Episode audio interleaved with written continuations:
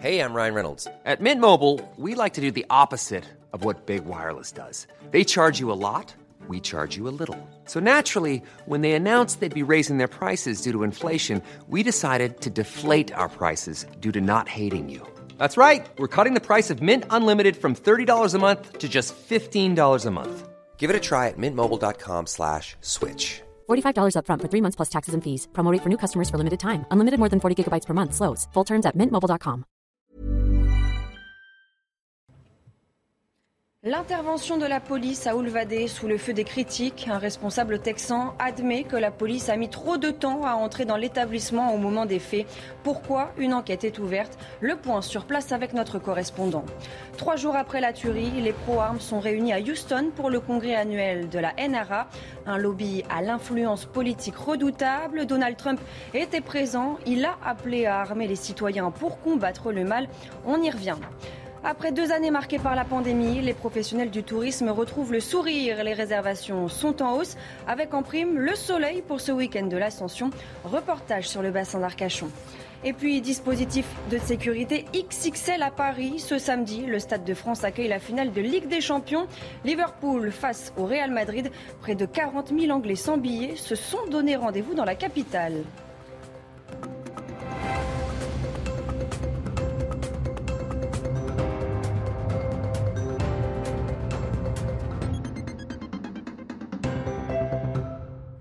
Bonsoir à tous et bienvenue dans votre édition de la nuit. À la une, l'intervention de la police à Olvade au Texas pointée du doigt.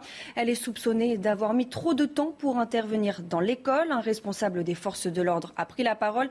Il l'admet, la police a pris une mauvaise décision ce jour-là. Écoutez. La décision a été prise sur place. Je n'étais pas là.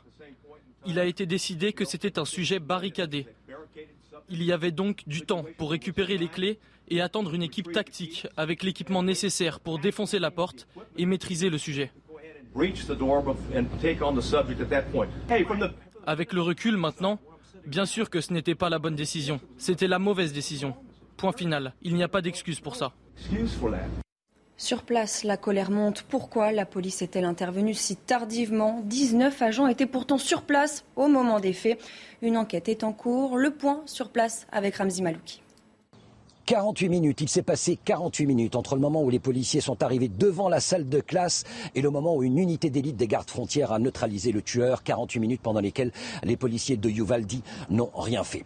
Le directeur de la sécurité publique du Texas a finalement reconnu qu'il y avait eu une mauvaise lecture de la situation. Au départ, les autorités s'étaient justifiées en précisant qu'ils étaient passés d'une situation de tireur en action, ce qu'on appelle en anglais un active shooter, à une situation de tireur barricadé, ce qui, selon eux, nécessitait une approche complètement différente. Sauf qu'il y a des vidéos, il y a des témoignages des survivants, il y a aussi les témoignages des parents venus en catastrophe. Les policiers ne sont pas intervenus, n'ont pas voulu confronter le tueur alors qu'on entendait encore des coups de feu. Il faudra bien sûr euh, quelques jours, voire même une semaine, pour avoir le déroulé exact de la situation, car les informations recueillies par les autorités du Texas sont soit fausses, soit contradictoires. Quant au mobile de l'assaillant, pour l'instant, il n'est pas connu. On sait simplement, d'après les dernières informations dont nous disposons, que ce jeune garçon de 18 ans n'avait pas de casier judiciaire, il n'était pas connu des services de police et ne présentait a priori aucun problème de santé mentale. À quelques heures de route de là, à Houston, la NRA tient en ce moment sa convention annuelle, une réunion des militants pro-armes maintenue quelques jours après la tuerie d'Ulvadé. Des centaines de personnes ont manifesté leur colère devant le siège du Congrès. Thibault Marcheteau. La contestation est grande. Quelques jours après la tuerie d'Uvalde, la NRA, puissante organisation pro-armes, a décidé de maintenir son congrès annuel. À l'intérieur, les personnalités politiques sont nombreuses et ont un double objectif, convaincre les électeurs à l'approche des élections de mi-mandat, mais aussi de trouver des financements auprès de ce puissant lobby. Dans son discours, le dirigeant de la NRA a rappelé l'importance du port de l'arme pour les Américains. Tous les ans, un million d'hommes et de femmes se servent des armes à feu pour euh, protéger leur vie et celle de leurs proches. C'est un million d'Américains innocents tous les ans qui sont euh, en mesure de se protéger grâce aux droits conférés par le deuxième amendement. Avec 600 exposants, plusieurs milliers de visiteurs sont attendus. L'association, fondée en 1871, revendique plus de 5 millions de membres et a un poids très important dans la vie publique américaine. Suite à la tuerie de mardi dernier, quelques grands noms de l'armement ont fait le choix de ne pas se déplacer, dont l'entreprise Daniel Defense, fabricant de l'arme utilisée par l'assassin des 19 enfants d'une école primaire quelques jours plus tôt. Un lobby puissant et omniprésent aux États-Unis. Elisabeth Guedel, bonsoir. Vous êtes à New York.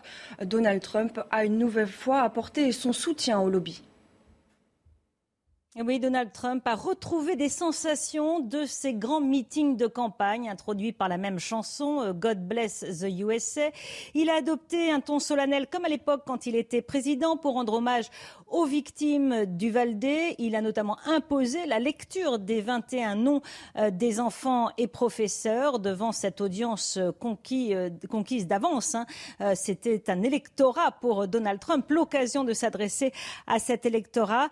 Et il a évidemment fustigé ces politiciens, dit-il, qui à chaque fois qu'il y a un acte isolé euh, commis par un fou, c'est comme ça qu'il a décrit le massacre du Valdé, eh bien il y a toujours des politiciens pour avancer euh, leur programme anti-armes. Il est évidemment à la convention de la NRA. Il s'en est pris à Joe Biden qui a appelé à affronter le lobby des armes. Euh, Donald Trump, donc star de cette convention, évidemment, il n'oublie pas que la NRA, grand lobby des armes, finance ses campagnes et finance les campagnes des candidats qu'il soutient. On est en pleine euh, campagne des primaires en vue des élections législatives, des élections au Congrès, les mi-termes au mois de novembre. Merci Elisabeth pour toutes ces précisions. Retour en France en ce week-end de l'Ascension. Elisabeth Borne a réuni ses ministres et fixé les trois priorités du gouvernement, en commençant par le pouvoir d'achat, sujet de préoccupation principale des Français. Rapidité, efficacité et résultat, le ton est donné. Écoutez ce que prévoit le gouvernement. Les premières semaines de notre action doivent être consacrées à répondre aux urgences des Français. La première de ces urgences, c'est le pouvoir d'achat.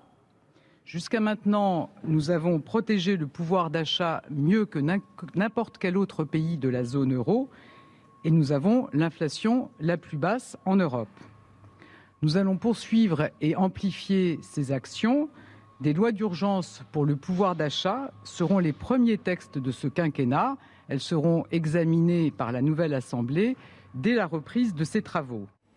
Des projets de loi présentés après les élections législatives. Dans le cadre de sa campagne, la Première ministre passe une nouvelle fois le week-end dans la sixième circonscription du Calvados. C'est là qu'elle est candidate. Marie Conan était sur place pour CNews. L'opération euh, séduction s'est poursuivie pour euh, Elisabeth Borne ce vendredi, mais cette fois-ci avec des élus, des chefs d'entreprise ou encore euh, des présidents d'associations. Au cours d'une réunion pendant presque deux heures, les acteurs locaux ont pu exposer leurs problématiques, des problématiques nombreuses. Hein. Ici, dans le Calvados, ce territoire à dominante rurale est fortement touché par les déserts médicaux. Le manque de personnel dans les centres hospitaliers ou encore dans les EHPAD a été évoqué avec beaucoup de virulence. Et la question des transports a également été abordée le Calvados est mal desservi. Euh, beaucoup de gens sont obligés de prendre leur voiture pour se rendre au travail et sont forcément euh, impactés par cette hausse du prix des carburants. Et face à cette problématique, comme pour les autres, hein, Elisabeth Borne n'a cessé de se référer à son projet en tant que première ministre. Elle a notamment évoqué son souhait euh, de développer les voitures électriques en faveur de la transition écologique. Mais attention, ce statut de première ministre pourrait être à double tranchant car rappelons-le, si la nouvelle euh, chef du gouvernement est élue, eh elle ne siégera pas à l'Assemblée nationale en tant que députée. C'est son suppléant qui siégera à sa place. Et ça, certains électeurs le lui ont reproché. Le scandale des pizzas Butoni continue. Sept nouvelles plaintes ont été déposées contre la marque du groupe Nestlé. Cela fait suite à l'intoxication de plusieurs enfants par la bactérie E. coli. Au total, plus d'une vingtaine de plaintes ont été déposées contre la marque de pizza surgelée.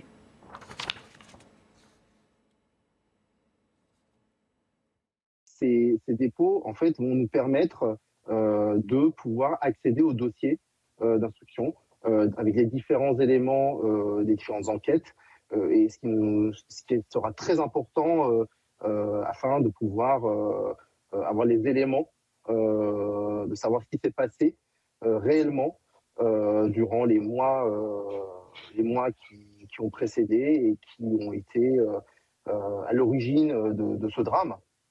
En Ukraine, les pro-russes annoncent avoir pris le contrôle de la localité de Liman. Cette ville se trouve dans le Donbass. C'est là que Moscou intensifie son offensive. Cette nouvelle conquête renforce la percée russe à l'est de l'Ukraine. La Russie qui semble avoir changé de stratégie. Comment Harold Iman nous explique. Qu'il s'agisse de Liman ou de Severodonetsk, quelques kilomètres à l'est, ce qui est certain, c'est que les troupes russes et séparatistes sont en train d'avancer de manière inexorable. Pourquoi ces succès? Parce que le front est bien plus concentré que lors des premiers jours de la guerre, ce qui donne un avantage aux forces russes et séparatistes qui restent beaucoup mieux armées que les forces ukrainiennes, surtout en matière d'artillerie lourde. Kiev et Kharkiv ces deux villes sont certes sécurisées par les forces ukrainiennes, mais dans le Donbass, tout est différent. Mariupol est tombé sur la mer et maintenant ce sont plusieurs villes plus au nord qui sont exposées, dont Liman et Severodonetsk. Le président ukrainien Volodymyr Zelensky constatant les destructions massives de ces villes soumises à un bombardement russe continu, parle de génocide terme qui n'est pas encore pleinement accrédité. La bataille du Donbass, cependant, entre dans sa phase la plus meurtrière. L'ONU qui a justement annoncé ce vendredi que depuis le début du conflit, plus de 4000 civils avaient été tués et 4700 blessés. L'Organisation mondiale de la santé sur le qui-vive, les cas détectés de variole du singe pourraient n'être que le sommet de l'iceberg, a prévenu la présidente de l'institution. Quelques 200 personnes ont été contaminées au cours des dernières semaines dans des pays où le virus ne circule pas habituellement. Il faut faire vite pour arrêter maintenant la transmission. Écoutez. Nous avons peur qu'il y ait une propagation dans la communauté, mais actuellement, il est très difficile d'évaluer ce risque. Nous pensons que si nous mettons en place les bonnes mesures maintenant, nous pourrons probablement contenir cela facilement. C'est pourquoi nous faisons ce débrief aujourd'hui et nous essayons de sensibiliser, car nous n'en sommes qu'au tout début et nous avons une bonne fenêtre d'opportunité pour arrêter la transmission maintenant. Les professeurs inquiets du niveau d'orthographe des étudiants français. Pour quelles raisons et comment l'expliquer? Nos journalistes sont allés dans une université en Essonne pour tester leur niveau. Alice Chomi, Thomas Chama, avec le récit de Mathilde Ibanez. Une fois semblable, il y a un S qui manque ici. Et si les jeunes ne savaient plus écrire sans faute d'orthographe? Pour le vérifier, nous sommes allés à l'université Paris-Saclay pour réaliser plusieurs dictées. Virgule, la foule agglutinée. Résultat, beaucoup trop de fautes. Je compte donc sur ces phrases. Ici, une faute, deux fautes, trois fautes et quatre fautes euh, sur la totalité de ces quatre lignes. Des fautes d'orthographe qui auraient plusieurs origines selon ces étudiants. C'est qu'on n'a plus l'habitude d'écrire. Quand on écrit sur ordinateur, etc., c'est corrigé et donc euh, c'est normal, mais c'est juste, il bah, faut, vivre avec son temps. Voilà, l'orthographe évolue, les mœurs évoluent euh, et, donc notre façon d'écrire aussi. Je dirais qu'on lit de moins en moins et donc on écrit euh, beaucoup moins. Et puis on a aussi souvent des correcteurs orthographiques qui, qui corrigent automatiquement les fautes d'orthographe. Certains ont même une petite technique pour cacher les fautes. Ça, je savais pas si c'était euh, en un seul mot. Du coup, j'ai mis un petit espace euh, qui, laisse un peu de doute. Et vous, quel est votre niveau en orthographe? Cette belle histoire à présent, celle d'une mère de famille ukrainienne contrainte de fuir son pays face à l'invasion russe. Aujourd'hui, elle maquille des invités pour le Festival de Cannes, un rêve devenu réalité. Le récit de Clémence Barbier. De la guerre en Ukraine aux paillettes à Cannes. Je pense que la technique ukrainienne est l'une des plus douces et l'une des plus belles au monde. Il y a trois mois, Aliona Antonova a quitté précipitamment Odessa lorsque les premiers bombardements ont retenti tout près de son salon de beauté. Il était 6 heures du matin quand mon frère est venu me dire Tu dois te réveiller, tu dois prendre tes affaires, tes papiers et partir, parce que la guerre a commencé. Cette mère célibataire de 31 ans se réfugie en France et contacte plusieurs salons canois. Uh, j'ai pris la décision d'être ici en mai et j'ai commencé à chercher des salons, des appartements. Je pense que quand on veut faire quelque chose, pour pouvoir aller à l'endroit que l'on veut, il ne faut pas avoir peur. Maquiller les stars du cinéma était son rêve, Mais Aliona Antonova souhaite retourner en Ukraine dès que possible. Je veux retourner à Odessa, bien sûr, parce que j'aime mon pays, j'aime ma ville et je veux y vivre. En attendant, la maquilleuse ukrainienne recherche des investisseurs pour lancer sa propre marque de cosmétiques. Les ponts du mois de mai et de juin sont souvent considérés comme des mini-vacances avant l'heure. Avec une météo parfaite cette année, le week-end de l'Ascension attire énormément de monde, notamment sur le littoral aquitaine. Nous avons rencontré des propriétaires de camping et des clients. Vous allez le voir, ils ont tous le sourire. Reportage sur place d'Antoine Estève. Des bungalows nichés sous les arbres, au calme, des températures douces au moins jusqu'à dimanche. Voici un parfait week-end qui commence sur le bassin d'Arcachon. Ça fait du bien de, partir un petit peu, de sortir de son, de son quotidien et de, de, profiter. quoi. Elodie et ses amis ont réservé au dernier moment au camping, profitant de prix très avantageux avant la haute saison. On prend nos vélos et euh, là on va aller à Arcachon aujourd'hui. Mais euh, sinon, ouais, on n'a pas de voiture, du coup forcément on, va rester euh, dans, dans la région. Ouais. La crise liée à la pandémie de Covid semble enfin terminée pour les professionnels du tourisme les comptes sont au beau fixe. Pour le week-end de l'Ascension, on est à 90-95% d'occupation et le Pentecôte à peu près pareil. Et puis après, à partir du 9 juillet jusqu'au 27 août, on est complet, archi complet. Sur le littoral, ces week-ends rallongés de mai et de juin sont très prisés, surtout dans le contexte actuel. Quand on écoute les infos et tout ça, c'est un peu morose. Hein. La guerre, les, maladies, les ci, les là. Donc euh, ils ont envie de se dépayser. Et je pense que l'hôtellerie de plein air, c'est un bon endroit pour se dépayser. Euh, là, vous entendez les oiseaux qui chantent vous avez du soleil, vous avez euh, voilà, donc euh, c'est parfait, euh, c'est parfait pour, pour prendre l'air. Pour ceux qui ont la chance de pouvoir s'évader quelques jours, il reste des logements disponibles sur la côte aquitaine à des prix inférieurs de 40 à 60% à ceux pratiqués pendant l'été. Elle était prévue à Saint-Pétersbourg. Elle a finalement lieu à Saint-Denis. La finale de la Ligue des Champions. Ce samedi à 21h, le Real Madrid affronte Liverpool au Stade de France. Match à suivre sur Canal+. Des milliers de supporters sont attendus dans la capitale. Alors quel est le dispositif de sécurité? Thomas Chama avec Michael Dos Santos, Loïc Tontat et Charles Baget. 6800 policiers, gendarmes et pompiers. Voici le dispositif de sécurité mis en place pour la finale de Ligue des Champions. En face, des supporters et surtout beaucoup d'Anglais, dont près de 40 000 débarquent sans billets. Samedi, une fan zone leur sera dédiée à Paris, cours de Vincennes. Une bonne initiative selon la mairie du 12e arrondissement. L'idée, c'est d'avoir euh, vraiment un espace qui est reconnu, qui est anticipé, dont les personnes ont les informations, on a communiqué les coordonnées et qui peuvent euh, donc s'y rendre. On a pris des garanties pour que ça se passe bien et pour que les riverains, notamment, euh, n'en subissent pas les conséquences. Une fan zone où les supporters de Liverpool pourront manger, boire et aussi consommer de l'alcool. Pas de quoi rassurer les riverains et les commerçants du quartier. On espère qu'ils vont gagner et qu'ils vont respecter l'environnement. Il n'y aura pas de manège pour eux ce week-end. C'est bien dommage et bien triste pour eux, surtout qu'on a un temps assez clément, il fait pas trop chaud. Nos chiffres descendent un peu parce qu'il y aura trop de monde et je pense que ils ne ils seront pas là pour manger. Les Anglais, on connaît, bon, ils sont chauds. À Saint-Denis, la vente d'alcool sera interdite autour du Stade de France le jour de la finale à partir de 18h. A contrario, elle sera autorisée dans les tribunes, mais aussi dans la deuxième fan zone au parc de la Légion d'honneur, réservée aux supporters espagnols et aux habitants de la ville. Et c'est la fin de cette édition. Tout de suite, le JT Sport. Et on ouvre ce journal des sports avec la fin d'un rêve pour Diane Paris. La Française de 19 ans s'est inclinée au troisième tour de Roland Garros face à Sloane Stephens. Diane Paris a fait beaucoup de fautes directes, 36 au total. Score final 6-2, 6-3. La marche était trop haute pour la tricolore qui garde quand même des rêves en tête. Écoutez. C'est vraiment une joueuse euh, du top niveau et je pense qu'elle a montré aujourd'hui. Euh, elle nous montre euh, justement tout ce qui va pas et tout ce qui est amélioré dans notre jeu. Donc c'est positif aussi en même temps parce que ça montre vraiment ce que j'ai à travailler pour le futur. Chez les hommes, Rafael Nadal s'est qualifié sans trembler pour les huitièmes de finale. L'Espagnol n'a laissé aucune chance à son adversaire. Victoire 6-3, 6-2, 6-4 en 2h13.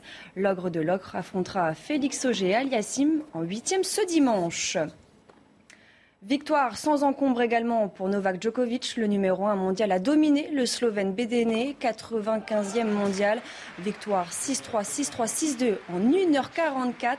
Le Serbe retrouvera en huitième de finale un spécialiste de la terre battue, Diego Schwartzmann. En rugby, c'était la finale de Challenge Cup et le Loup a mangé Toulon. Victoire sans appel 30 à 12 dans un stade plein à craquer. Il s'agit là du premier titre européen pour Lyon.